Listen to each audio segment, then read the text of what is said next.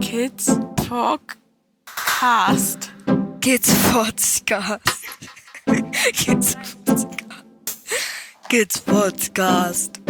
Kids Podcast. Kids Podcast. Kids Podcast. Kid Podcast. So.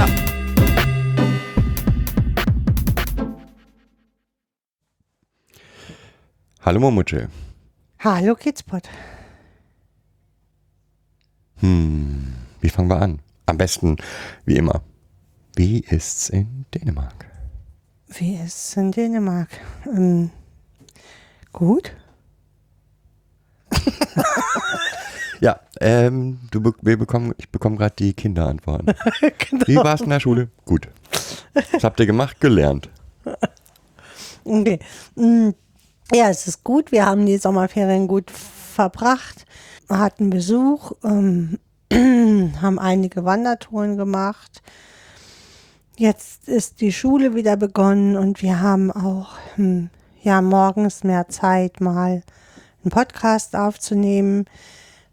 Ich habe mich noch nicht voll erholt ähm, in den Sommerferien, das merke ich einfach.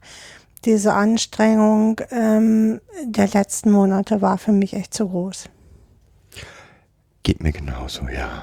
Ähm, aber das bedeutet auch immer, Sommerferien heißt für uns automatische Podcast-Ferien eigentlich, weil ja, Wird zu nichts kommen. Ne? genau. Selbst wenn wir es uns anders vornehmen. Wir hatten uns viel vorgenommen. Wir haben unsere Terrasse weitergebaut. Das war schön. Wir, ich glaube, wir hatten uns wieder zu viele Projekte vorgenommen und haben halt nicht so viele geschafft. Das ist okay. Wir haben was geschafft und das, was wir geschafft haben, ist gut geworden. Ja, Es bleiben immer Projekte über. ja. Ja, und den Kids, wie geht's denen? Also ich glaube, sie haben sich jetzt alle auf die Schule gefreut. Ja, das ist äh, allgemein, ne?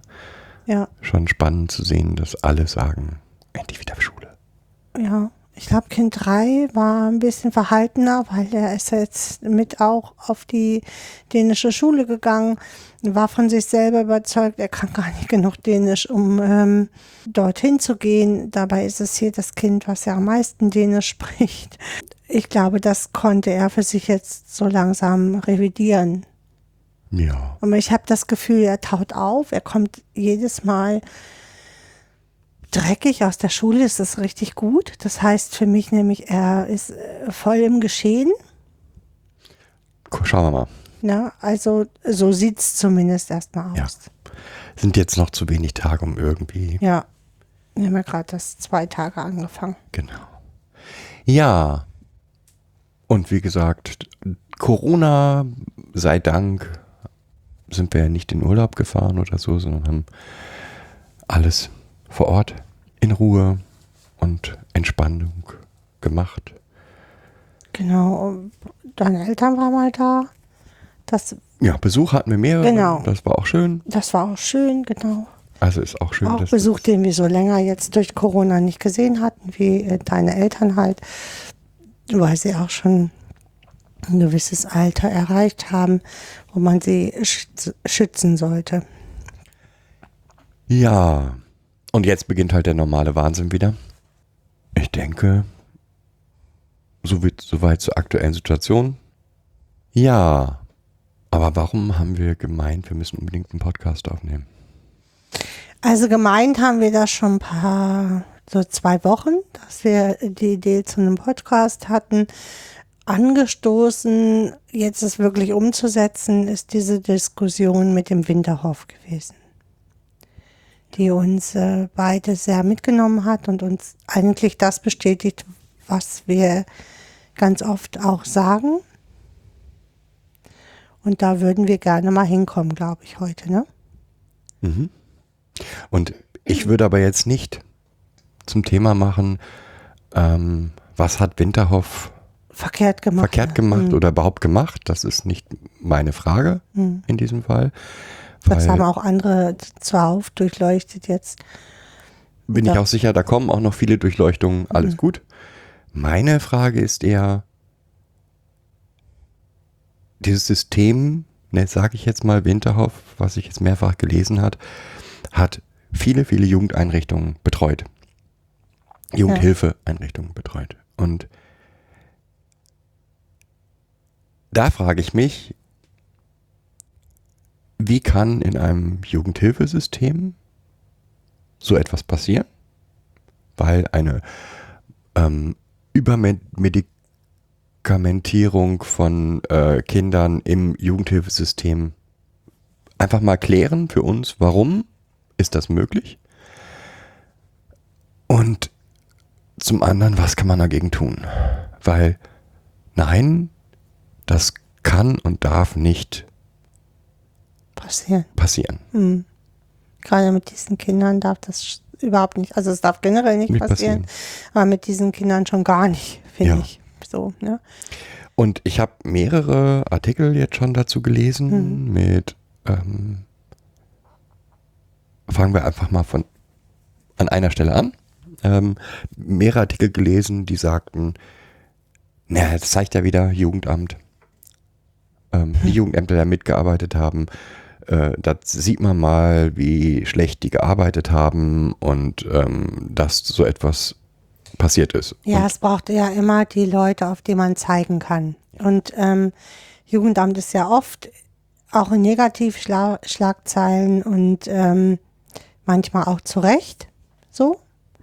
Äh, und in ganz vielen Fällen muss ich einfach sagen, das ist, ähm, das kann man nicht. Das ist nicht leistbar. Also wenn ähm, ein, ein normaler, so, also ähm, Sachbearbeiter im Jugendamt ist so- Sozialarbeiter. So. Der hat eine ganz klassische Ausbildung, hat ein Studium Soziale Arbeit gemacht, auf und dann mehr Verwaltung als alles andere. So, dann fängt er an, dort zu arbeiten. Wenn es gut gelaufen ist, hat er vorher noch irgendwie in einer Jugendhilfeeinrichtung gearbeitet. Also erstmal Praxis gesammelt und ist dann ins Jugendamt gegangen. Ganz viele gehen aber auch direkt nach dem Studium ähm, in, die in die Arbeit. Mm, Jetzt ähm, müssen aber viele Entscheidungen getroffen werden, die wo dann halt Berichte eingefordert werden von anderen, also Beratungsstellen oder von Psychologen oder oder oder, um äh, dementsprechend die Entscheidungen fällen zu können. Das machen Jugendämter auch. Die Frage ist nur, wie, wie werten sie es aus? Sie müssen sich halt, sie können das gar nicht auswerten. Sie müssen sich halt auf die Aussagen eines Psychologen oder einer Beratungsstelle oder, oder äh, verlassen. Und ähm, da liegt für mich die Krux, weil es Entscheidungsträger gibt, die diesen Bereich aber gar nicht überblicken, sondern sich da aus, auf Aussagen von anderen verlassen müssen. Und wenn man so einen Herrn Winterhoff hat, der auch noch sehr überzeugend ist mit seinen Ansichten, dann glaube ich, läuft man da auch Gefahr, dem halt Glauben zu schenken und diesem Bericht Glauben zu schenken. Meistens hat man mit den Menschen ja so erstmal nichts zu tun. Man ruft die an, man äh, hat eine Schweigepflichtsentbindungserklärung, man bittet um einen Bericht zu dem Kind. So, und ob die Biperon jetzt gängiges Medikament ist oder nicht, das wissen die meisten nicht. liegt auch nicht in ihrer Kompetenz. Genau, liegt nicht auch nicht ähm, in ihrer Verantwortung, da zu sagen, oh, das ist aber ein gefährliches Me- Medikament. Sondern es liegt halt in der Verantwortung des Arztes, der dieses Medikament ähm, verschrieben hat. Ja. Und auch nochmal, ich glaube, da ist auch ein völlig falsches Bild von dem Kontakt des Jugendamtes mit den Einrichtungen. Weil, wie oft sieht ein Jugendamtsmitarbeiter eine einzelne Einrichtung zu einem Kind? Im Normalfall. Naja, in der Regel kurz vor Unterbringung einmal Mhm. äh, und dann halt regelmäßig zu den Hilfeplangesprächen oder wenn es brennt. So. Genau. Das heißt, Hilfeplangespräche in Einrichtungen einmal im Jahr? Äh, Zweimal. Zweimal im Jahr. Halt, Okay, mm. zweimal im Jahr. Das heißt, zweimal im Jahr bekommt der Jugendamtsmitarbeiter einen mehr oder minder guten Bericht. So etwas wie Medikamente dürfte dort aufgeführt sein. Oder muss das? Ähm, sollte. Aber ist das? Ist nicht immer, Genau. aber sollte. Hm. Sollte in dem Bereich Gesundheit und so weiter. Und dann ist es die Frage, Naja, wenn die, also das ist so ein bisschen die Krux, Schuldige, Mhm. ähm, wenn ich da jetzt äh, zwischengehe, wenn die Eltern die Gesundheitsvorsorge haben und weiterhin das Sorgerecht haben, was ja in den meisten Fällen ist, dann entscheiden die Eltern das und dann äh, erfährt das Jugendamt das nur über die Eltern. Also, ne, oder in, in Zusammenhang mit den Eltern und dem ähm, mit der Einrichtung, aber im, im Großen und Ganzen obliegt diese, diese Sorge, also die Gesundheitsfürsorge ja weiterhin den Eltern und somit ähm, entscheiden auch die Eltern da. oder einem Vormund. Genau. So, jetzt, das soll nochmal, das soll auch nicht sagen, alles super, ja? Das Nee. Jugendamt ist außen vor, im, um Gottes Willen, das ist nicht mein Ziel, nur die Frage ist, so wie Jugendamt jetzt aufgestellt ist, könnte es diese Kontrolle aufgrund dieser Berichte, also wie gesagt, bekommt das Jugendamt einen Bericht, der Bericht wird auf Stimmigkeit überprüft, dann wird nochmal mit dem Kind gesprochen, Naja, also äh, f- diese, man nimmt diesen Bericht so. Mhm. Ähm, oft geht man dann noch in die kollegiale Beratung. Ist das sinnig, dass die ähm, Einrichtung, also dass die Maßnahme so weiterläuft? Da hat man dann schon mehr ähm, Augen nochmal drauf. Das ist ein Kontrollgremium auch nochmal. Ähm, und dann, äh, wenn man aus, also wenn das heißt, ja, ist ja super, läuft ja alles so zu sagen, dann ähm, geht man halt in das Hilfeplangespräch. So. Ja. Und dort hat man dann nochmal Kontakt zu dem Kind ja. und zu Und zu den Betreuern, Bezugsbetreuer ähm, der, Oder der- der Leitung Leitung, oder oft, irgend- ne, die sind oft dabei, genau. Wenn Vormund ähm, in, ähm, eingeschaltet ist, dann ist halt der Vormund dabei. Ansonsten sind die Eltern mit dabei. so. Und es bleibt dann bei der Frage, wie soll ein solches System in dieser Struktur auffallen? Also, Hm. jetzt nicht, jetzt, wir, wir sollten jetzt die einzelnen Mitspieler so durchgehen. Also, der, meiner Meinung nach, der Jugend, das Jugendamt, nö, solange alles stimmig ist und die Berichte auch stimmig sind und die Ziele, die man gemeinsam gefunden hat für das Kind, auch irgendwie Also ein Sachbearbeiter ist halt nicht in der Lage, eine Diagnose zu überprüfen. Genau. Ne? Das muss hier nochmal ganz deutlich gesagt werden oder Medikamente zu überprüfen oder so. Der muss sich, der ist wirklich darauf angewiesen, sich darauf zu verlassen, ähm, dass das okay ist, was der Therapeut da schreibt. Also Ja. Und ähm, ist ja auch logisch. Erstmal. erstmal nicht seine Rolle. Gut. Also die Seite haben wir jetzt erstmal. Ich, Beleuchtet. ich würde jetzt nicht sagen, ist komplett raus, nee. um Gottes Willen, aber kommen wir gleich nochmal wieder Mhm, zu. genau. So, also die Seite kann erstmal am einzelnen Fall nichts bemerken. Ja, wen haben wir noch am Beteiligten? Die Jugendhilfeeinrichtungen. Mhm. Mm, In der meist, äh, meistens mm, Erzieher oder Sozialarbeiter, die mit dem Kind arbeiten und mit den Eltern arbeiten und das Kind halt betreuen. Auch die sind nicht, also auch die müssen sich auf, auf das Urteil eines ähm, Psychologen verlassen können. Der wird schon wissen. Er So. ist ja der Er ist ja der, er ist ja der Profi seiner äh, Profession. Also ähm, wie sollte das denn sonst anders sein? Insbesondere meiner Meinung nach, weil die Erzieher, die auch vielleicht das Kind zum Psychologen begleiten, haben zwar den Auftrag, auch die Gesundheitsfürsorge mitzu, mitzudenken. Ja, aber es sind Erzieher. Das heißt, wenn da der Arzt sagt, wir verordnen dieses oder jenes Medikament, dann nehmen Sie das erstmal so. Ich meine, wer fragt schon, hinterfragt schon seinen Hausarzt in der Regel, ob das Medikament jetzt gut ist oder nicht. Also das tun nur die Leute, die aus dem Bereich sind. Ja, Ärzte oder Krankenschwestern, die sagen immer, warum soll ich den Scheiß nehmen? Jetzt sagen Sie mir mal ganz ehrlich. Ähm, und kennen sich äh, damit aus. Also, äh, und ja auch nicht mit allen Medikamenten, aber sie wüssten zumindest, wo sie das hinterfragen können. Ja. Also ganz oft erlebe ich das auch, ähm, wenn wir nicht dafür, wenn wir uns nicht dafür eingesetzt haben, da auch Verantwortung zu übernehmen, dass ähm, gerade solche Ärzte dann über einen hinweg ähm, Entscheiden. also Sie sind ja hier. Also, ne? Ich äh, denke da nur an den Arzt, der mir, ähm, also an mehrere Arztsituationen, in denen versucht wurde, über mich hinweg zu äh, entscheiden. Und wo ich dann irgendwann gesagt habe, äh, stopp. bist du Gott sei Dank mit deiner Krankenschwester verheiratet, die auch immer noch mal einen anderen Blick darauf hatte. Einmal das und aber ich, äh, wo ich auch, nein, ähm, also gerade dann, wenn jemand über Hierarchien, also eine Ja. Hierarchie künstlich erzeugt bin, werde ich ähm, Hellhörig. hellhörig. Und ähm, sobald jemand versucht hat, klarzumachen, also ich bin jetzt hier der Entscheidende, habe ich gesagt, nee, sind nicht der Entscheidende. Entscheidende sind bei uns ein, ein Gremium aus Berater, Vormund und wir. Und ähm, sie, genauso wie Eltern, erfüllen wir dann diese Aufgabe. Und jetzt beraten sie mich, was ihre Meinung ist, und dann gucken wir mal, ob wir das so umsetzen. Genau.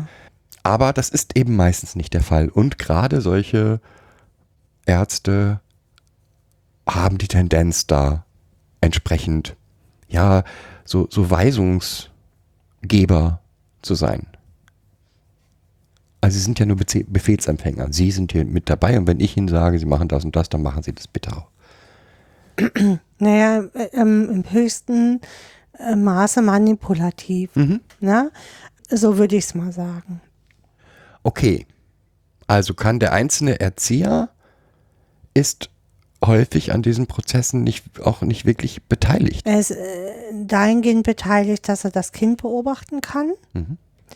Und aber da kommen wir noch hin. Also wir sind ja jetzt noch bei den Entschei- Entscheidungsprozessen. Gut. Dann wäre der nächste der Vormund. Ja, der Vormund. Ähm, Vormund ist in der Regel ja entweder ein Angehöriger, auch das ist ja möglich, oder ein Amtsvormund, der auch Sozialarbeiter oder Verwaltungsfachwirt ist. Da gibt es noch äh, die Konstellation, dass Rechtsanwälte Vormünder sind.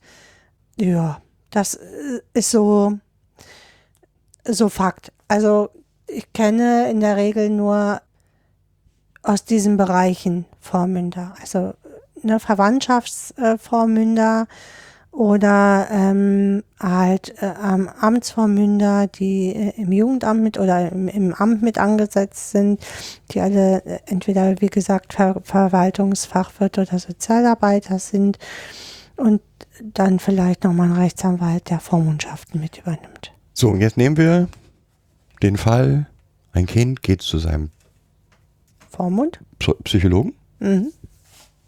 kriegt dort ein Medikament Ja. aufgeschrieben. Wann wird der Vormund informiert? Na, eigentlich ist er in den Entscheidungsprozess mit beteiligt, weil wenn er die Gesundheitsfürsorge inhat, innehat, ähm, hat er diese Entscheidung zu treffen, ob das Kind äh, die Medikamente bekommt oder nicht und ist also auch involviert mit in die Therapie. Äh, Theoretisch ja. Also Die das Frage ist, ähm, rein gesetzlich eigentlich so vorgesehen. Also theoretisch ja. Ich gehe jetzt an die Praxis. Wann? Also ich habe das unterschiedlich erlebt, muss ich dir sagen. Ähm, es gibt, äh, ich, ich ähm, gehe jetzt hauptsächlich auf Amtsvermünder ein, ähm, die sich einerseits ähm, ja auch sehr übergriffig zeigen, teilweise, weil sie jetzt hier bestimmen. So. Das Und gibt's auch, ja. Andererseits ähm, Amtsvermünder, die halt nur ihren Job machen und die das auch in, die diesen Bericht nehmen und dann halt, ja, dann kriegt das Kind die Medikamente. Also wenn es richtig läuft, müsste der Arzt die Medikamentation verordnen und den Vormund darüber informieren. Nee, anders. Also er kann das nicht ohne, eigentlich kann ein Medikament nicht ähm, verordnet werden ohne die Einwilligung von Eltern oder Vormund. Ja, das geht gar nicht. Ähm, weil diese Entscheidung darüber, die Gesundheitsvorsorge halt den Eltern oder dem Vormund obliegt, so für dieses Kind. Und von daher geht das überhaupt nicht. Und das ist auch jedem klar, dass man ähm, keine Medikamente verordnet, ohne vorher äh, ein Gespräch dazu mit den Eltern zu führen. Und ich kenne es halt, also aus dem Bereich Form und das, was ich erlebt habe, ist, dass zwar die Kommunikation, wir gehen mit dem und dem Problem zu dem und dem Arzt und eventuell noch die Rückmeldung, der Arzt hat das und das beschlossen. Also Aber ich habe noch nie, noch nicht einmal den Fall gehabt, dass ein Vormund gesagt hat, äh, da möchte ich aber erst das Ergebnis haben, weil auch der verlässt sich darauf, dass der Arzt weiß, was er tut. Also diese Fälle gibt es natürlich. Ähm, ist nicht so einfach, also gerade bei Vormündern, weil die auch haften dafür, wenn an diesen Kindern, äh, wenn, wenn diese Kinder zu Schaden kommen im Endeffekt. Äh, dann können sie haftbar gemacht werden dafür, wie Eltern ja auch, wenn, ne, wenn Eltern eine Entscheidung treffen in der Gesundheitsfürsorge, ich nehme jetzt mal hier Bleiche, ähm, und äh, sie schaden da mit ihrem Kind, dieses MMS, Mhm. äh, dann können sie dafür ähm, zur Rechenschaft gezogen werden. Ja, also für mich ist die Frage nur, ähm, Also per Gesetz ist es so vorgesehen. Für mich bleibt aber die Frage, es gibt, ich glaube nicht, dass ein, ein Vormund das Kind zum Therapeuten Doch. begleitet, gibt es auch. Ja, Okay. das gibt es auch, auf jeden Fall. Also zumindest zu den Erstgesprächen muss er ja mitgehen. Wo, wo geht's hin? Äh, welche Richtung soll es gehen? Äh, wie sieht die Therapie aus? Äh, sich kundig zu machen. So. Ja, weil das wäre die Stelle, der Vormund meiner Meinung nach, der eigentlich, Also, das sehe ich anders, weil auch Eltern und wie Vormünder auch, auch nicht auf allen Gebieten ge gebildet sind. Und sie müssen sich auf das verlassen, was der Arzt empfiehlt oder Arzt berät. ja, also wir sind wieder beim, Wir ist halt der Experte. Genau, genau. Also der Arzt ist in dem Fall der Experte, auf dem man sich, auf dem man vertrauen sollte und ja auch oft tut. Wie in diesen Fällen ja auch. Also nichts in, in unserer Gesellschaft hat ein Arzt oder auch ein Psychologe einen bestimmten Ruf und ist eigentlich ja sowas, ich weiß nicht, welche Grundbildung ist, ist er jetzt äh, Dr. Äh, Winterhoff, ich beziehe mich jetzt auf äh, so, damit hat er einen hippokratischen Eid geschworen, ähm, alles dafür zu tun, äh, diesen Menschen zu beschützen und ähm, voranzubringen.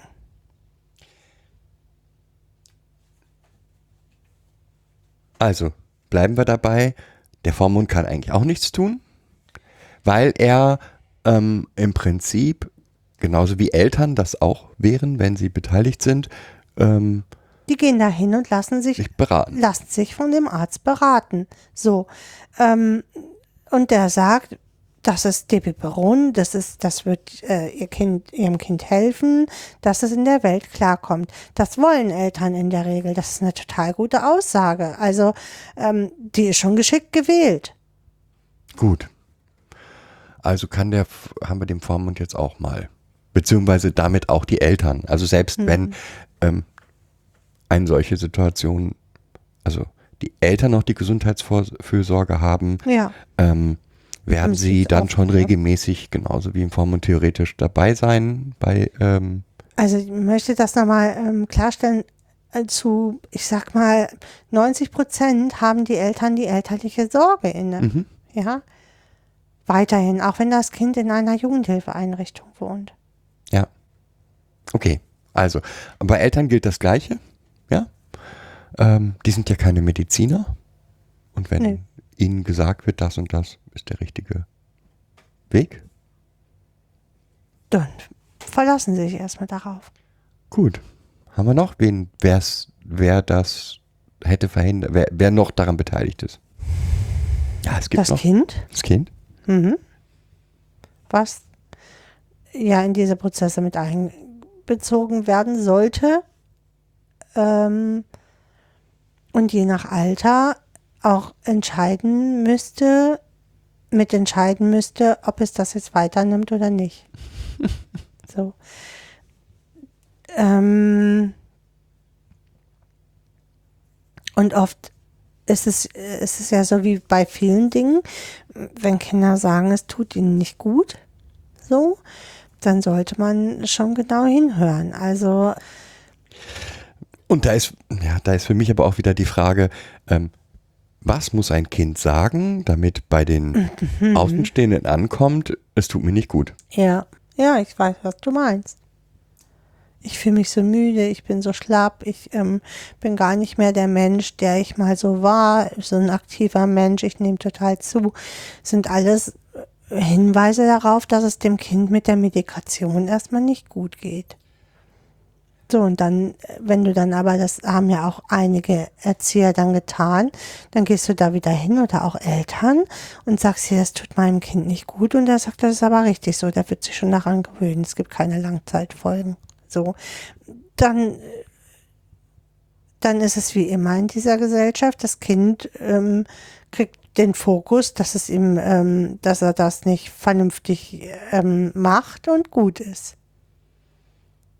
Ja, also das Kind auch nicht. So haben wir noch irgendwen im Prozess vergessen. Den Psychologen lassen wir jetzt mal außen vor, weil in diesem Fall der, der so etwas hätte verhindern können. Ich wüsste keinen. Also ich wüsste noch einen. Also finde ich jetzt.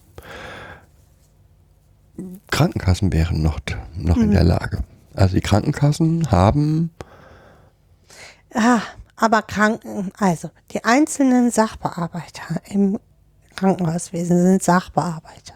Ja, die haben in der Regel auch eine sozialpädagogische oder verwaltungstechnische Ausbildung.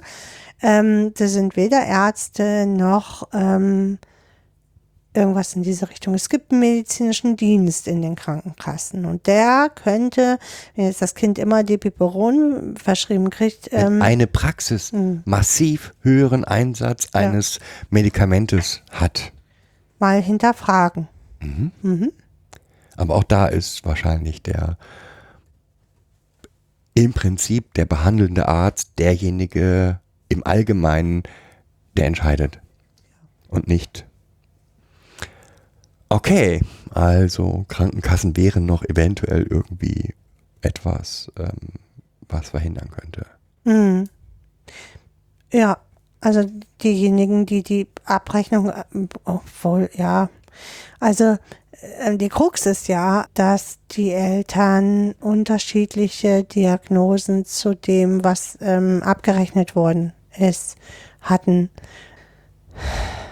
Ich äh, weiß nicht, wie das ist im Bereich von ADHS und ähm, Asperger und ähm, das weiß ich nicht, inwieweit es da üblich ist. Ich glaube aber nicht, dass äh, Dibiperon eingesetzt wird. Also das ist schon, also so ein Kurzzeitmedikament, ähm, wenn jemand so richtig austillt. Jetzt kann ich das nur sagen, ähm, weil ich mal dieses eine Jahr in der Psychiatrie gemacht habe und das ist auch schon Ewigkeiten her. Also da will ich mich auch nicht festlegen, da bin ich nicht mehr sattelfest. So, jetzt bleiben wir trotzdem dabei.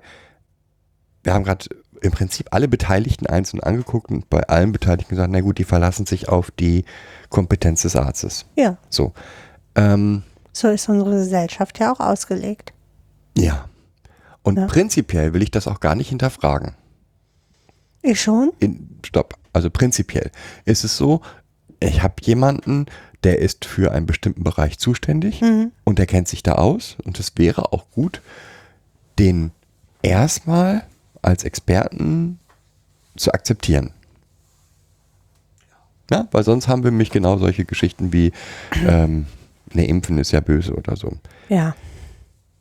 Prinzipiell. Aber was nicht heißt, dass man das nicht trotzdem hinterfragen sollte. Und gerade bei ähm, Medikamenten, bei medikamentösen psychiatrischen Behandlung oder psychologisch, psychiatrischen, ne? Ja. Ja, Ähm, psychiatrischen. fällt mir immer wieder der Satz von, wer war das denn? Ich habe mal einmal, einmal beim Podcast nachgefragt, wie seht ihr das mit, ähm, Hm. Psych-Podcast. ich glaube, beim Psychcast. Und die Antwort war das für mich passende.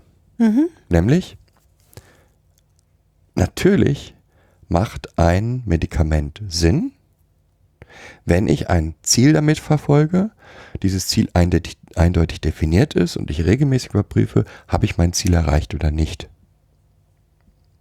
Ja? Und dieses Ziel auch von allen Seiten als ein Ziel anerkannt ist, das Okay, dann gebraucht gucken wird. wir uns diese These jetzt mal an. Mhm. Ja, auf, nehmen wir das mal auf diesen Fall. Also ähm, es gab eine Diagnose, Mhm. narzisstische Persönlichkeitsstörung bei den Kindern. Ähm, es gab ein Ziel, was damit verfolgt wurde, nämlich dass das Kind ähm, sich anpasst und ähm, in der Gesellschaft funktionieren kann. Das ist kein Ziel. Äh, Stopp. Ja, okay. So, ähm, also erstmal ist das ein Ziel. So, für alle. Also so, nach, nach außen hin ist ein Ziel. Also nach, nach außen hin erfüllt es die Kriterien dieses Psych-Podcasts. Ja, also äh, ich habe eine Diagnose, ich habe ähm, ein Medikament, was ich dafür einsetzen will, damit es dem Kind besser geht und sich ähm, ähm, besser fokussieren, an, anpassen, was auch immer kann. Und ähm, das Ziel ist damit erfüllt. Nein, es ist genau das, was auch in diesem Podcast gesagt ist. Es Ja. muss ein konkretes Ziel sein. Und genau darum geht das, was du, was du formuliert, nein, ist schon klar, aber das, was, Ich wollte es nur überspitzen. das, was eben in einen Winterhof oder ähnliche formulieren, sind keine Ziele. Ja. Ähm, beispielsweise, ja, also ich nehme jetzt an, ich habe ein Kind, das Angst hat, in die Schule zu gehen und wo die Angst auch das ist, was daran hindert, in die Schule zu gehen. Also nicht irgendwie was Konkretes, sondern sagt, ich habe so große Angst, ich kann da nicht hin. Dann wäre ein Medikament, eine medikamentöse Begleitung dieses, dieser Situation zu gucken, hilft ein Medikament, dass dieser erste Schritt gemacht werden kann. Etwas völlig anderes, ein wirklich konkretes Ziel, was überprüfbar ist, was messbar ist und wo man sagen kann, okay, ja, und genau da liegt, der, die Krux, ähm, Diagnosen, auch die Diagnosen, die wir hier manchmal erhalten haben, sind halt nicht konkret genug. Ja. Ja, da heißt es dann, ähm, ist aggressiv oder ist, ja, und das sind keine Diagnosen. Ja. Oder das sind keine Diagnosen, die ausreichen, um eine ein Medikament zu rechtfertigen. Naja, wenn das Kind so, ähm, ich ähm, erinnere mich schon an Fällen, äh, wo äh, Medikamente wirklich gut waren, ne? wenn, wenn Kinder dann in ihrer Panik oder in ihrer Wut durch Glasscheiben rennen, dann, Dann ist es aber auch konkreter wieder. Ja. Das ist wieder konkret. Das ist nicht ist allgemein. im Ähm, Endeffekt das, was dort ja angeprangert wird und medikamentös behandelt wird, ist die normale Evolution des Kindes, dass es nämlich erstmal auf sich bezogen ist. Also ein, ein Kind mit sechs Jahren, sieben Jahren sieht schon auch natürlich die anderen, aber ist erstmal bei sich. Mit der Zeit lernt es peu à peu seine ähm, Bedürfnisse mit den anderen Bedürfnissen abzuwägen. Das ist aber ein Prozess, ja, äh, den das Kind ganz normal durchläuft.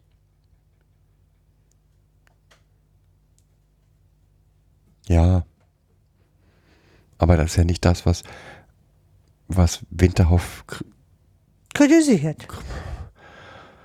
der ging ja wie weiter, aber ja. Ja, der ne, geht- und wenn Medikamente über zehn Jahre, wie scheinbar dort, ähm, ähm, dann, dann gab es keine Ziele, die überprüft werden konnten. Ja, aber da, die, die, die Diagnose, die er in der, ähm, ähm, gestellt hat, äh, ist ja auch ähm, keine Diagnose, also die man bei Kindern stellt. Also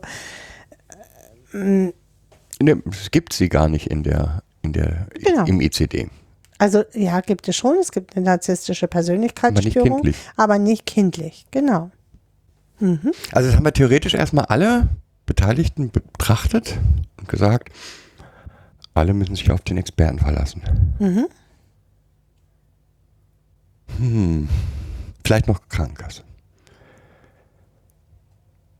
Gibt für mich noch einen. Weil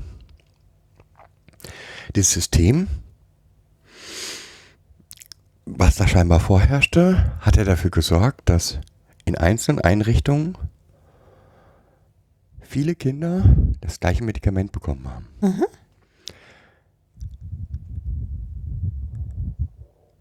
Alle, eigentlich. Alle Kinder, die diesem Arzt vorgeführt wurden mh, zur Diagnostik und Medikation, haben im Endeffekt das gleiche Medikament erhalten.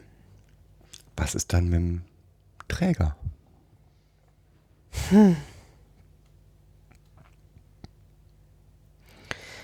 Der Träger, der sich diesen wunderbaren Menschen, also ähm, ausgesucht hat, damit er der Therapeut wird.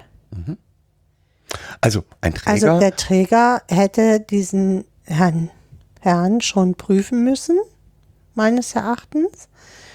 Mm, Und zwar allumfänglich. Also was seine Theorien betrifft, also das hätte man ja auch machen können. Ähm, was seine Ansichten zu Kindern sind, ähm, all das hätte man tun können.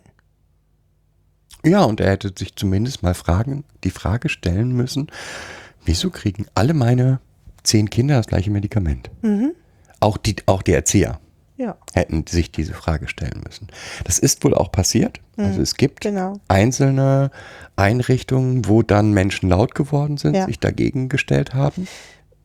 Aber auch, weil die Kinder alle nur noch wie Roboter irgendwie funktioniert haben. So.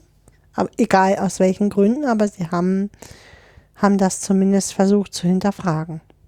Und es ist zu Zeitungsberichten gekommen und trotzdem ist einfach weitergegangen. Ja. Ich möchte nur noch mal klar machen, dass das so ist, war auch in der Traumapädagogik-Bubble bekannt. Und dass es ähm, Einrichtungen gibt, in denen ein Großteil der Kinder ähm, stark medikamentiert sind und das über einen langen Zeitraum ist bekannt. Womit ich dann doch noch mal zurückgehen wollte. Wenn das bekannt ist, wer in Deutschland hätte die Aufgabe, dort zu kontrollieren? Der Psychotherapeutenverband. Punkt 1. Also meiner Meinung nach, Entschuldigung, ich bin, ich bin jetzt sehr und ich ich möchte jetzt nicht die einzelne Verantwortung auf diesen Verband schieben, aber ich bin mir sicher, dass es auch äh, Therapeuten und Psychologen gegeben haben, die im Nachhinein Kinder, die in, aus diesem System kamen, äh, betreut und beraten haben und auf dieses Fehlverhalten des Gestoßen Einzelnen sind. gestoßen sind. Es sind ja scheinbar auch Psychologen jetzt daran beteiligt gewesen, das Ganze aufzuklären. Ähm, aber über Jahre hat das funktioniert und ähm, Entschuldigung, Über Jahre gerade die Kinder geschädigt worden, die generell schon Schwierigkeiten haben. und da hätten, die hätten reagieren können und Ja. müssen. Aber nochmal zurück dann auch zum Jugendamt. Also wer aus dem staatlichen System hätte eigentlich die Aufgabe, das zu kontrollieren?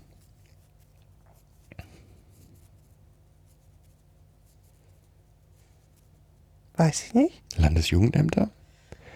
Also die Landesjugendämter, ähm, ähm, sind ja im Endeffekt keine Kontrollgremien. Also die, die sind von daher Kontrollgremien, als dass sie die Einrichtungen prüfen, ob äh, Feuerschutz, ob äh, und, und, und, und eingeschaltet werden, wenn es jetzt schwere mh, Anschuldigungen zu einer Einrichtung gibt. So. Wenn es aber die Anschuldigung für diese Einrichtung nicht gibt, wer ist denn dann der, der Kläger? Also, wo willst du denn da jetzt prüfen?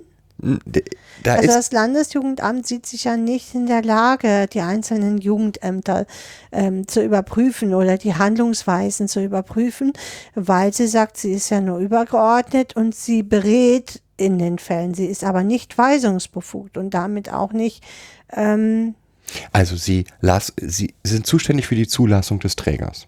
ja, Sie sind zulässig, zuständig für die Einzelzulassung eines Heimes. mm, ja, in besti- bestimmten Schritten, aber jetzt nicht bei allen. Mhm. Sie haben spezielle Menschen, die darauf achten, dass die Quadratmeterzahl jedes Raumes, die, der Feuerschutz und ähnliches gewährleistet ist. Mhm. Aber sie haben keine Menschen, die mal stichprobenhaft sich die Pädagogik in den Heimen angucken, die Therapeuten in den Heimen angucken. Ähm, sie geben irgendwelche ähm, Du gibst die halt an, ähm, die, auch die Arbeiter, die, ähm, die da bei dir arbeiten im, im Heim mit ihrer Profession und ähm, zu welchem Stellenanteil sie äh, ihre Aufgaben erfüllen. Und damit hat sich das. Genau.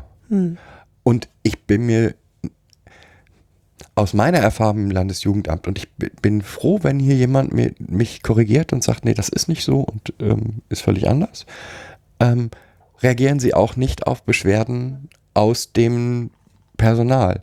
Und Entschuldigung, wir reden immer von Partizipation und Beschwerdemanagement und jeder Träger sollte sowas haben, aber an den Stellen, die über dem Träger sind und über dem Jugendamt sind, gibt's nichts. Soll jetzt eingeführt werden mit den ähm, ähm, Mit, den, mit der ähm, äh, Om- Ombudsstellen. mit, mit den Ombudsstellen. ja, hm. Aber ähm,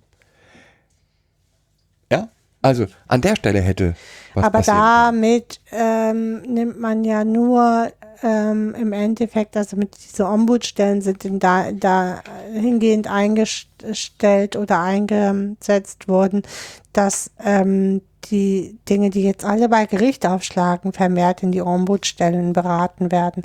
Dazu ist es, ähm, um die Gerichte zu entlasten im Endeffekt. Also, und solange sich Jugendämter hinstellen und die eigene Ombudsstelle werden.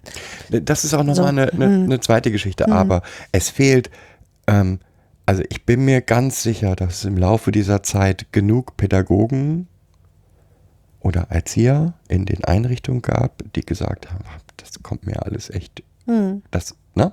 Die werden dann, das ist, der, der normale Weg ist dann, dass man die, die Stelle verlässt Genau. und geht, Ja. weil, weil man sagt, hm, gegen das oben komme ich eh nicht durch. Ja. Ähm, da gibt es aber immer auch welche, die versuchen, was zu verändern. Aber es gibt keine Stelle, an die die gehen könnten. Nee. Und wo mal überprüft wird, wie ist denn das? Und ich glaube, das ist auch der einzige, der wirklich einzige Weg, um solche Sachen zu verhindern. Also je- jetzt nicht so eine, so eine Beschwerdestelle zu machen, das ist damit nicht gemeint, sondern Transparenz zu schaffen, Offenheit zu schaffen, Demokratie zu schaffen. Ähm, weil genau das ist ja das Problem dieser, ich, in diesem System gab es mindestens zwei Stellen, die massiv machtbewusst dort einge, äh, aufgetreten sind und das Ganze die Situation ausgenutzt haben. Das ist einmal der Psychologe und das sind die, die Träger, die bewusst dorthin gefahren sind, weil sie gesagt haben, dort bekomme ich das, was ich brauche, um meine Einrichtung hier leicht zu führen. Es, ich weiß von Einrichtungen, die bis zu 200 Kilometer durch Deutschland gefahren sind, um ihre Kinder in, zu diesem Psychiater zu bringen und alle Kinder die gleichen Medikamente bekommen haben Und ja, da haben sich Pädagogen die Frage gestellt, die sind aber alle nicht mehr da. Und der Einzige, der die Leitung dieses, dieses Trägers gehört für mich genauso hinterfragt und in, in ähm, ja, hinterfragt und eigentlich auch angeklagt, wie der Psychologe. Naja, zumindest sind sie ihrer mm, Fürsorgepflicht erstmal so nicht nachgekommen. So würde ich das zumindest sehen. Auf jeden Fall nicht. Ja, ich bin auch der Meinung, dass die Vormünder dort hätten was verändern können. Wenn ein Kind über Jahre Naja, ich muss mich zumindest mal zu diesem Medikament belesen und ähm, ähm, das hinterfragen, dass das Kind irgendwie äh, über einen längeren Zeitpunkt dieses Medikament bekommt, weil was eine sedierende Wirkung hat. Wie soll ein Kind dann äh, zur Schule gehen oder seine Aufgaben erfüllen können? Das geht überhaupt nicht. Das ist wirklich ähm, schon Herr Winterhoff sagt, es hat keine sedierende Wirkung. Nee, hat es nicht. Hm. Du würdest wahrscheinlich direkt einschlafen.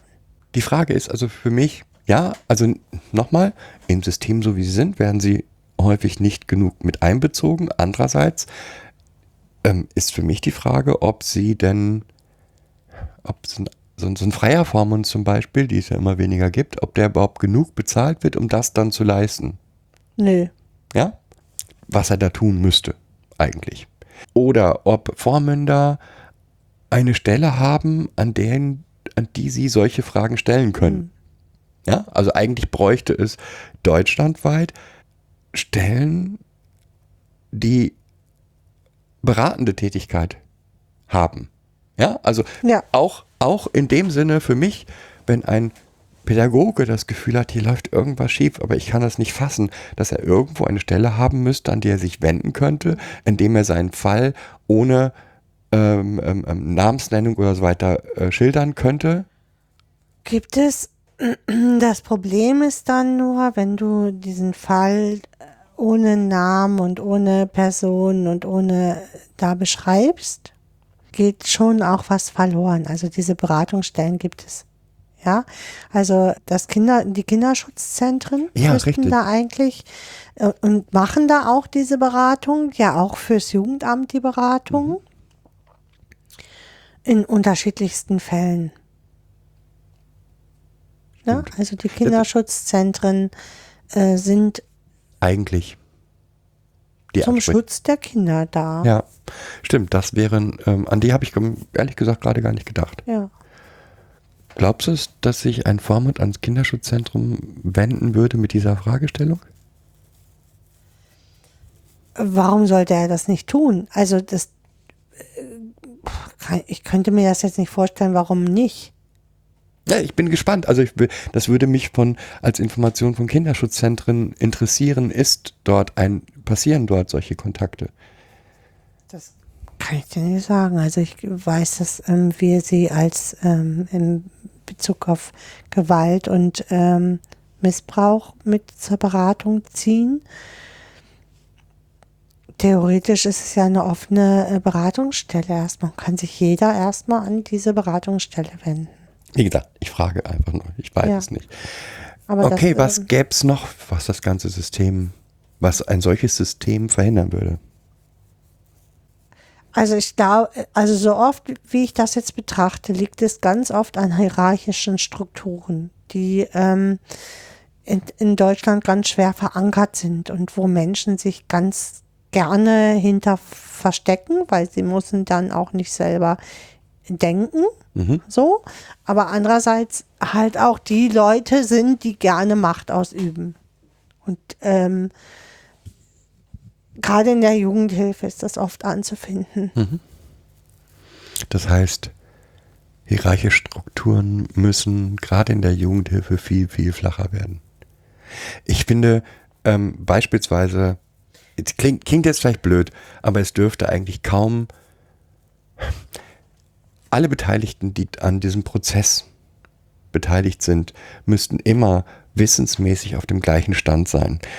ähm, was ich auch oft nicht erlebe. Ja? Also da ist so ein, so ein die, die Leitung weiß mehr als der einzelne, der einzelne Erzieher, der weiß wieder vielleicht mehr als ein Vormund und da werden Ne, da siehst du die hierarch hierarchischen Strukturen schon und in den Jugendämtern sind die ja noch mehr. ja Ne? Und jetzt auf das eine Kind bezogen, ähm, bin ich schon fast gegen, selbst gegen Mails an Einzelne, sondern nur noch in, ähm, wie nennt man das? So, äh, Mailverteiler müsste es eigentlich geben, nur noch. Sobald ich einem, ich als Erzieher eine Mail an meinen Chef schreibe, muss der automatisch beim Vormund und beim, was immer, erscheinen. Und nicht als böser Wille, sondern einfach um Wissenshierarchien zu kappen. Naja, dann äh, werden keine Mails mehr äh, geschrieben, sondern Anrufe. Also das ist ja Das auch so Gleiche. dieser kleine, kleine Dienstweg nebenher, ne? Also wir erleben das ja auch. Äh, Träger mal eben, dass Träger mal eben mit Jugendämtern telefonieren, ohne vorher mit ähm, uns Rücksprache gehalten zu haben. Oder Geschweige denn es- Kind. Genau, oder mit dem Kind oder dass es eine Rückmeldung dazu gibt und dass wir dann ähm, in einem Gespräch erfahren, ja, äh, ach so, Sie haben ja mit uns gestern telefoniert, ne? Äh, und wir dann immer ein bisschen irritiert gucken und das ist- hat für mich auch was mit völliger Intransparenz zu tun. Ja, also Transparenz und, und niedrige Hierarchien gehören zusammen. Intransparenz ist das, was dieser Ja, Träger jetzt macht. ich Ne? sag- Also für mich gehören auch Transparenz und, Und, niedrige Hierarchien genau. gehören zusammen. Das Genau. noch, noch was dazu für mich. Ähm, was ich da ganz deutlich sehe, ist nämlich ein Bestimmen über Kinder. Hm. Das ist mir auch jetzt durch Winterhoff dann im Nachhinein ähm, wieder hochgekommen, wie oft wir gefragt werden, ist denn das Kind informiert über hm, hm, hm. Mhm. und wo ich denke, äh, wie könnte das Kind denn nicht informiert sein über? Ja. Ja, Ja, wir sind also- jedes Mal irritiert, ne? Ähm, Genau. Ähm, selbst wenn ich einen Bericht über das Kind ans Jugendamt schreibe und das Kind alt genug ist, Ja. diesen aufzunehmen, ähm, dann bekommt es auf jeden Fall die Information, was da drin steht. Oder es kann es selber Oder es lesen. kann es selber lesen, das wollen Fall. unsere Kinder jetzt nicht, aber diese, diese Doch. die Die, doch, doch. Kind 1 hat das mal gewollt. Nee, Kind 2 auch. Okay, ja, aber ist meistens nicht so ähm, der Fall. Aber wie kann ein Kind nicht informiert sein über einzelne Schritte? Und da ist die gleiche, ähm, das gleiche Problem. Wir können auch niedrige Hierarchien und offene, transparente Kommunikation. Ähm, ich glaube, das ist ja auch eigentlich heute unser Thema so ein bisschen ähm, äh, ähm, Demokratie und ähm, Transparenz oder Weil das ähm, ist für mich die einzige Lösung. Partizipation so. Bei diesem bei dieser Auslegung von Partizipation bin ich ja immer sehr zwiegespalten, weil ich einfach sehe, dass wir in vielen Bereichen äh, Kinder zu früh partizipieren, also teilnehmen lassen und auch Entscheidungen treffen lassen. Also gerade, hm? Du schüttelst den Kopf. Ja, sehe grad. das sehe ich nicht ganz so. Also Partizipation muss von Anfang an sein. Das Ja. heißt aber nicht, ähm, dass ich die Verantwortung an das Kind übergeben kann. Hm, genau. So, das heißt, ähm, wenn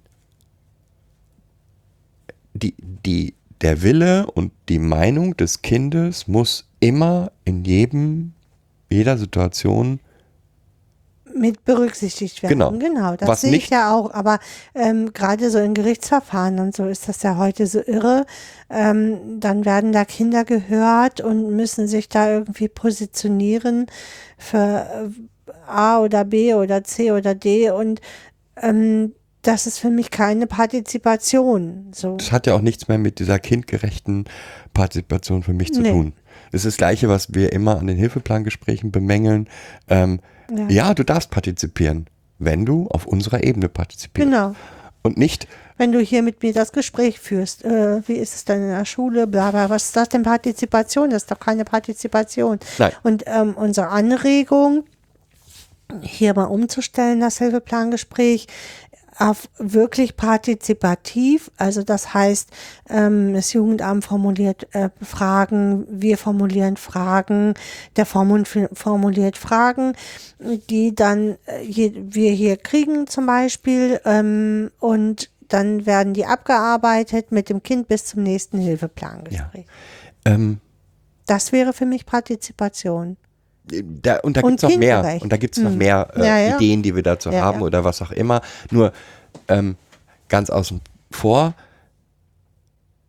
ich glaube nicht, dass in einem solchen System, wo der Wille des Kindes und das, was alles, was mit dem Kind passiert, mit dem Kind auch besprochen ist, wo das Kind die Berichte also unsere Kinder wissen, was wir nach außen über sie berichten. Ja. Das, das, ist für mich auch ähm, selbstverständlich. Für, ja, ja, das ist für also, mich überhaupt nicht zu hinterfragen. Nein, also. ähm, dass in einem solchen System das die einzige Möglichkeit ist, um Fälle wie Winterhoff zu vermeiden. Weil das ist zumindest ein weiterer Fallstrick für solche Menschen. Ja, es ist nochmal mit krimineller Energie schaffe ich immer alles. Hm. Das ist dabei jetzt nicht, äh, darum geht es jetzt erstmal nicht, sondern für mich geht es um die allgemeine ähm, Situation. Und ein Kind, ähm, das auch die, die Diagnose des Arztes bekommt, auf seinem Niveau erklärt bekommt, hat auch die Chance, das weiterzutragen. Mhm. Und damit umzugehen, ne? Also. Für sich damit mhm. umzugehen, aber auch damit weiterzutragen. Ja. Also, ähm, Entschuldigung, ich bin ein bisschen entsetzt von der Vormünderin, die in diesem Film sagt, ja, aber ich wusste gar nichts. Das heißt aber auch, dass das Kind der Vormünderin nicht mitgeteilt hat, ich muss da jeden Tag diese Medikamente nehmen. Und wie es sich damit fühlt. Und ja, das heißt, dieses Ganze war gar nicht in Frage gestellt. Und die Frage ist, wusste das Kind überhaupt, was da kriegt? Dass es was kriegt. Und warum es das kriegt. Und ich glaube nicht. Ich glaube. Mhm. Ähm, ja, das haben ja einige Kinder, also ich kann das ja noch von dem Film ähm, so sagen, der kriegt ja halt, wurde jeder morgens in seiner Runde hier, du musst dein Medikament nehmen und fertig. Und das wurde dann so verteilt wie das Frühstück. Mhm. so. Ähm, und das halt zu allen ähm, Mahlzeiten und das ist halt hier so üblich und fertig. Und auch kind, dass Kinder irgendwie ziemlich ja abgefrühstückt werden mit so glaube, globalen äh, Begründungen. Das ist für ne, die Erzieher ja auch sehr abgefrühstückt wurden mit normalen Begründungen. Das braucht das Kind halt, um zu funktionieren. Und funktionieren haben wir gerne in unserer Gesellschaft. So. Und genau darum geht es. Also um dieses Denken, Kinder müssen funktionieren. Für mich. Ähm, da ist schon, da ist schon der erste, da, da ist ein Riesenfehler. Äh, ja, aber äh, natürlich ist dort ein großer Fehler. Nun werden wir dieses ähm, nicht einfach so wegkriegen. Was wir aber für sorgen könnten, wäre genau für diese Transparenz.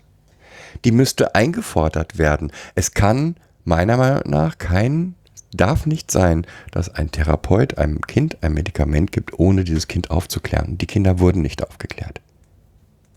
Entschuldigung, dass ich da jetzt nochmal nachhake, Christian. Ähm, ich, also, das ist der eine Schritt. Wenn wir aber nicht generell umdenken, dass Kinder nicht zu funktionieren haben, sondern äh, dass jedes Kind individuell ist, dann brauchen wir auch unsere ganze Partizipation und Inklusion und so. Das brauchen wir gar nicht denken dann, weil in die, auch in diesen Inklusionsbestrebungen, die wir so ähm, haben, geht es ja nur darum, das Kind Norm, der Norm entsprechend äh, hinzubekommen. Und das kann es nicht sein im Zuge der von Inklusion. Äh, so. Dem widerspreche ich ja gar nicht da ist aber, äh, für mich fängt da die Krux an.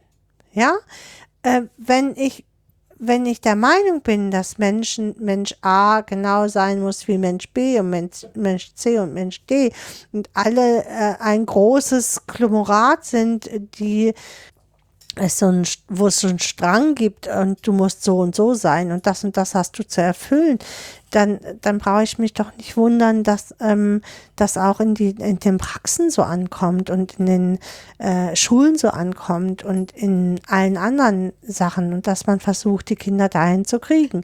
Und dass keiner Mensch kein Mensch mehr darüber nachdenkt, wenn ein Psychologe sagt, das Medikament ist dazu da, dass das Kind funktionieren kann. Dass das keine Diagnose ist, also keiner sagt, äh, erklären Sie mir mal genau, weil das Ja. ist für mich, was ist denn das Ziel für das Medikament? Ja. Warum geben wir ihm diesem Kind jetzt das Medikament?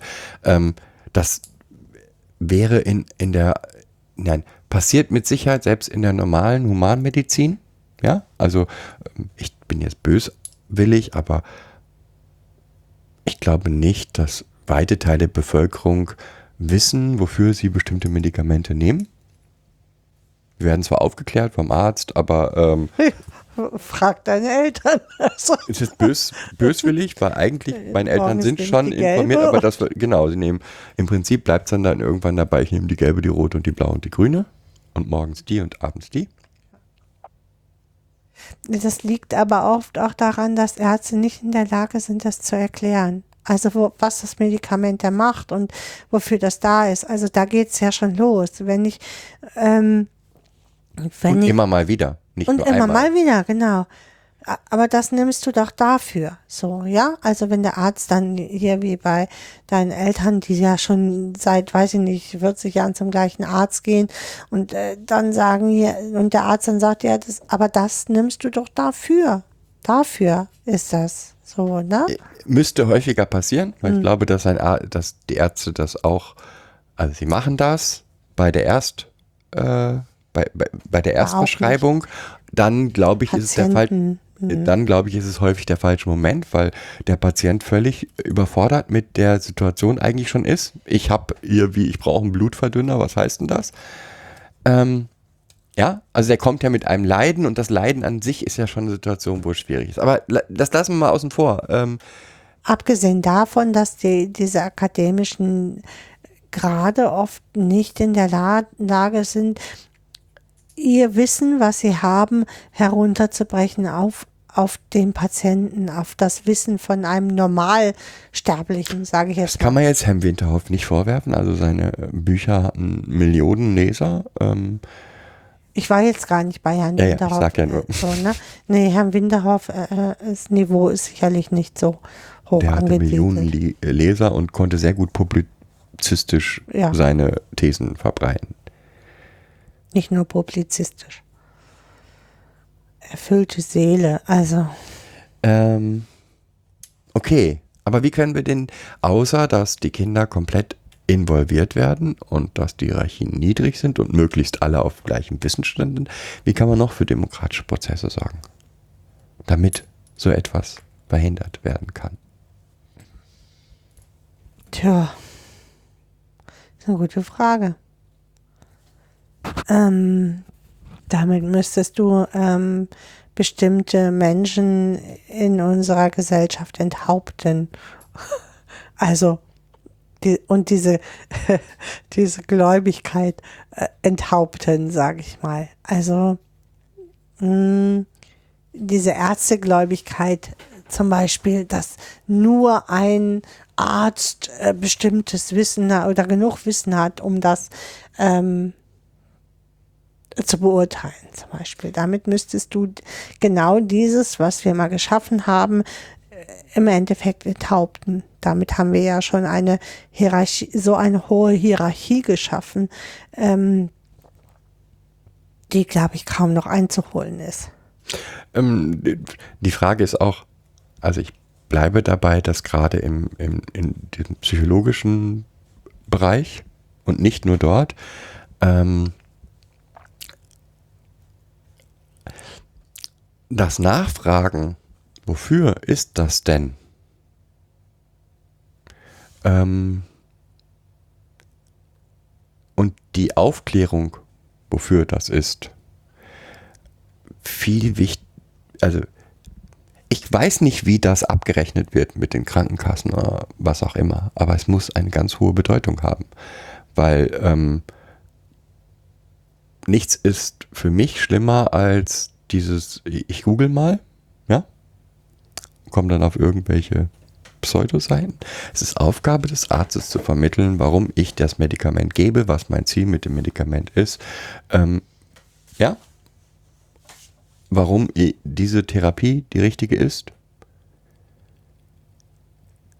ist normalerweise Aufgabe des Therapeuten und des ähm, Psychologen. Und wenn die das nicht tun, dann haben wir ein großes Problem.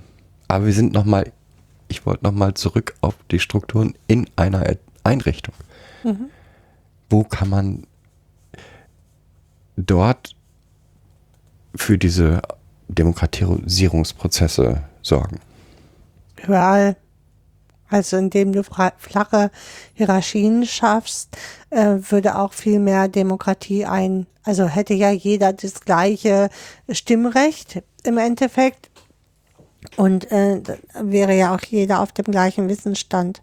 Und damit ähm, schaffst du schon ähm, zumindest unter, also erstmal in der ähm, Mitarbeiterebene die, ähm, Demokratie und ähm, mit dem Kind genauso. Also äh, wenn ich dran denke, hier gibt es keine Entscheidung, die über das Kind hinweg gefällt wird. Also nicht eine.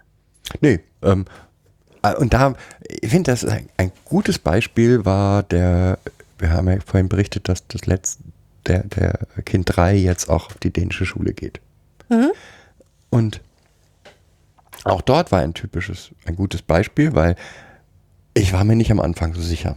Aus verschiedenen Gründen. Wir, wir beide nicht. Also, Aus verschiedenen hm. Gründen wollten wir eigentlich, dass das Kind weiterhin in die Schule ging, in die es ging.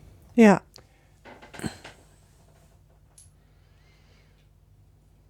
letztendlich ist es dann doch, hat sich dann durchgesetzt, wobei das stimmt, nicht durchgesetzt wäre Nee. falsch. Weil durchgesetzt klingt nach, dass es ähm, Ich setze hier mal einen Willen durch. Und das, äh, dann- darum dass, ging es oder gar dass es äh, Querelen gegeben hätte mit, ähm, sondern ähm, letztendlich ging es darum, was der Wunsch des Kindes ist. Ja. Und wenn das Kind, Und den musste man erstmal entschlüsseln, diesen Wunsch des Kindes. den muss man entschlüsseln und auch immer wieder hinterfragen und ähm, so, und das kostet, kostet Zeit, ja. Ja, das kostet Zeit. Weil man muss sich tatsächlich mit dem Kind beschäftigen. Also ich glaube, dass in einem Alltag, Gruppenalltag mit acht Kindern, mit zwei Erziehern, das so mal nicht zu machen ist. Weil es da viel mehr um die Gruppe geht, also ähm, als um den Einzelnen. Also müssen wir hinterfragen, ob ähm, in einer Normal. achten, Achtergruppe, Mhm. acht Kinder, zwei Erzieher oder sieben Kinder, zwei Erzieher, überhaupt demokratische Prozesse machbar sind. Fall so Ja? für Und- jedes einzelne Kind machbar sind. Und damit meine ich nicht, damit meine ich nicht, dass es ähm, regelmäßig Gruppentreffen gibt, wo irgendwas beschlossen wird, der nächste Tag beschlossen wird. Ja, ja. Hm. Das gibt es überall, ähm, sondern es geht darum, die Bedürfnisse des einzelnen Kindes herauszufinden und zu schauen, ja, Hm. ähm, welchen Weg willst du denn gehen? Wo willst du denn hin? Was können, wie können wir dich unterstützen? Und genau darum, darum geht es für mich in erster Linie in der Traumapädagogik. Es geht nicht darum, was ich irgendwie tun kann, sondern es geht darum, was braucht das Kind, damit es das erreichen kann, was es will. Von mir, von wem auch immer. Und ja, vielleicht sind da die Betreuungsschlüssel einfach auch zu klein. Vielleicht Äh, zu müssen grob. wir Jugendhilfe anders denken. Also, Mhm. also äh, ja, früher hat man noch viel mehr Kinder, Summerhill oder so, ähm, noch viel mehr Kinder betreut. Ähm, ich glaube auch, dass dieser Schlüssel nicht funktioniert.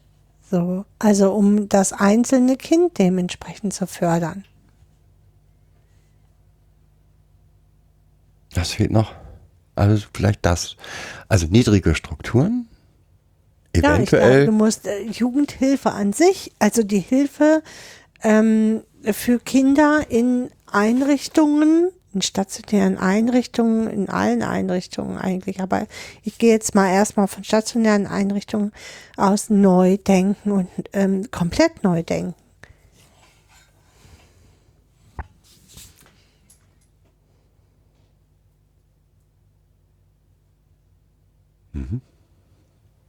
So wie du zum Beispiel auch Schule komplett neu denken musst. Also wir sind an so einem Punkt angelangt, wo wir mit dem, was wir mm, so uns mal überlegt haben, einfach nicht mehr fruchten und nicht mehr weiterkommen.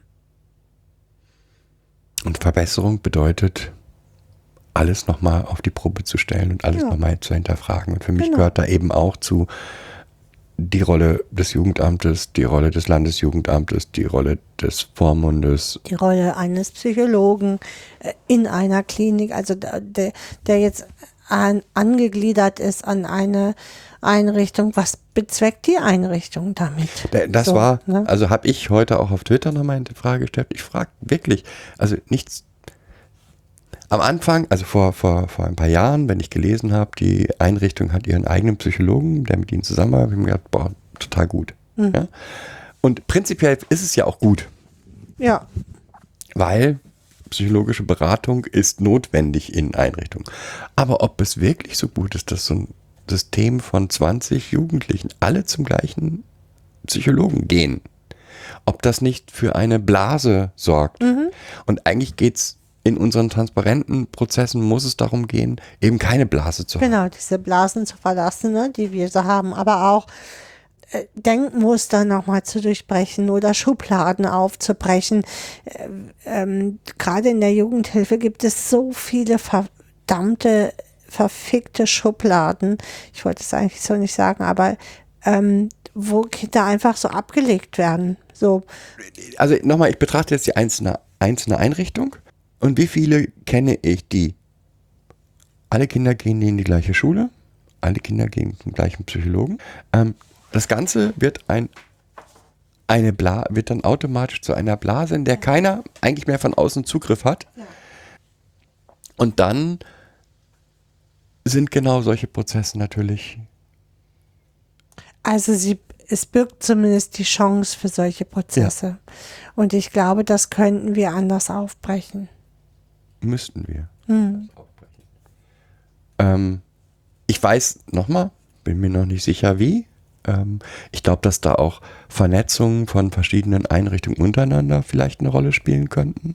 Eine, eine ähm, öffnende Rolle spielen könnten. Du meinst mehr so Anbindung mit unterschiedlichen Einrichtungen, die sich auch mal hospitieren und ähm, unterstützen oder so. Ja, aber und- und oder zwar was nicht jetzt nur- machen oder Und, so. und ne? zwar jetzt nicht nur ähm, Einrichtungen des gleichen Trägers, dann Ja. haben wir, haben wir ja nichts gewonnen. Haben wir die Blase wieder. Ähm, hm. sondern ich glaube, je breiter das dann aufgestellt wird, umso wir müssen dahin, dass die Jugendhilfe nicht zu so eine große Blase, in der viele kleine einzelne Blasen sind, der Träger X, der Träger Y, ähm, und die mit der Gesellschaft eigentlich außer mit Schule kaum noch Berührung hat. Da müssen wir von weg. Sondern das ist die einzige Chance, finde ich, dass der Einzelne, das einzelne Kind, der einzelne Pädagoge, der einzelne Erzieher sieht, ne, das muss ja vielleicht gar nicht so sein, ja, was, was ich hier mache. ja. Nein, ich muss vielleicht gar nicht irgendwas ständig durchsetzen und ich muss vielleicht gar nicht, wie das, ne, ich denke jetzt wieder an, an andere, den anderen Film, ich muss vielleicht gar nicht die Tür zu halten, damit das Kind sich beruhigt und schreien kann und toben kann. Ja, das würde auch das bedeutet wieder mehr Personal, weil um diesen Austausch zu ermöglichen, muss ich ja trotzdem und so weiter. Und es bedeutet vielleicht auch, dass sich solche Stellen mehr, mehr bilden müssten. Ja, von mehreren Trägern organisierte, was auch immer, irgendwo ein, eine Jugendherberge, die es nicht mehr gibt, ähm, entsprechend zu kreieren, zu einem Austausch von. Aber ist ja nur erstmal eine Idee. Aber wir müssen den Austausch innerhalb der verschiedenen Einrichtungen auch schaffen, glaube ich. Ja, und das passiert nicht. Ne? Hm. Weil jede Einrichtung sich als speziell und besonders und Was gibt's noch? Wo könnten wir noch?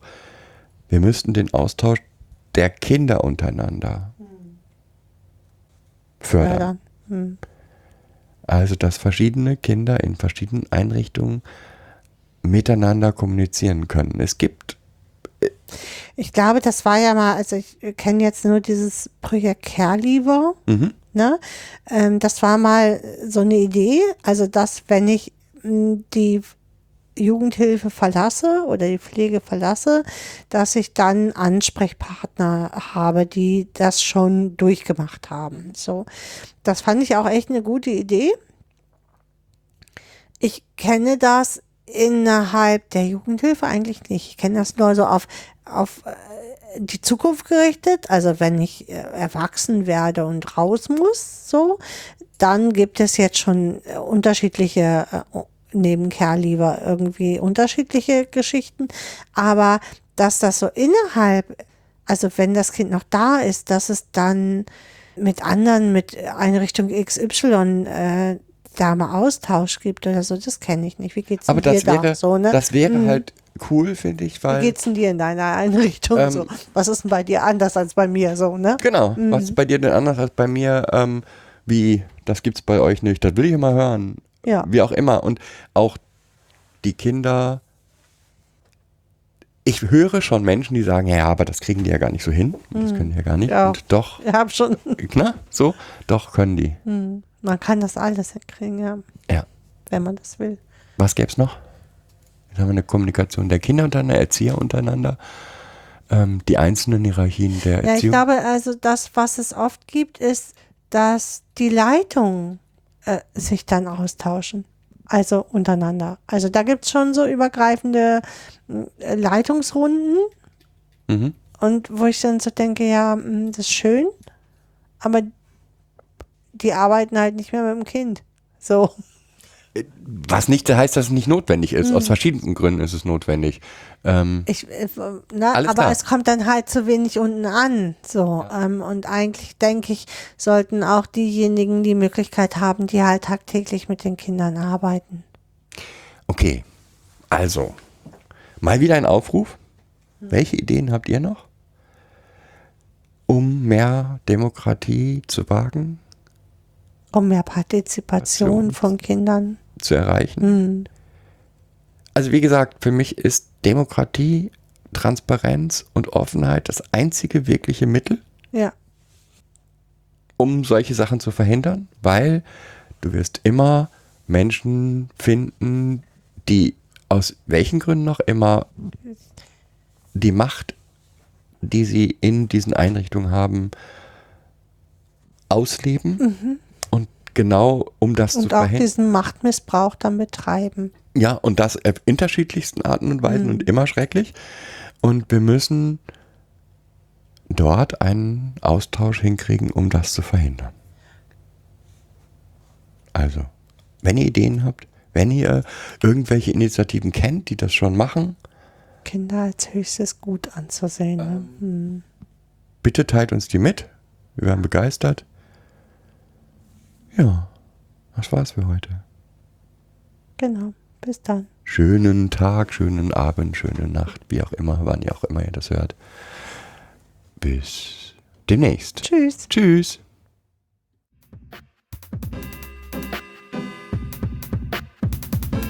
Das war eine weitere Folge Kids Podcast. Danke fürs Zuhören. Shownotes und die Möglichkeit zu Kommentaren unter kidspodcast.de. Anregungen, Ideen und Feedback per Mail an info at kidspodcast.de oder per Twitter an kids-pod. Wenn euch diese Episode gefallen hat, empfehlt sie weiter oder gebt Bewertungen in iTunes oder anderen Podcast-Portalen ab.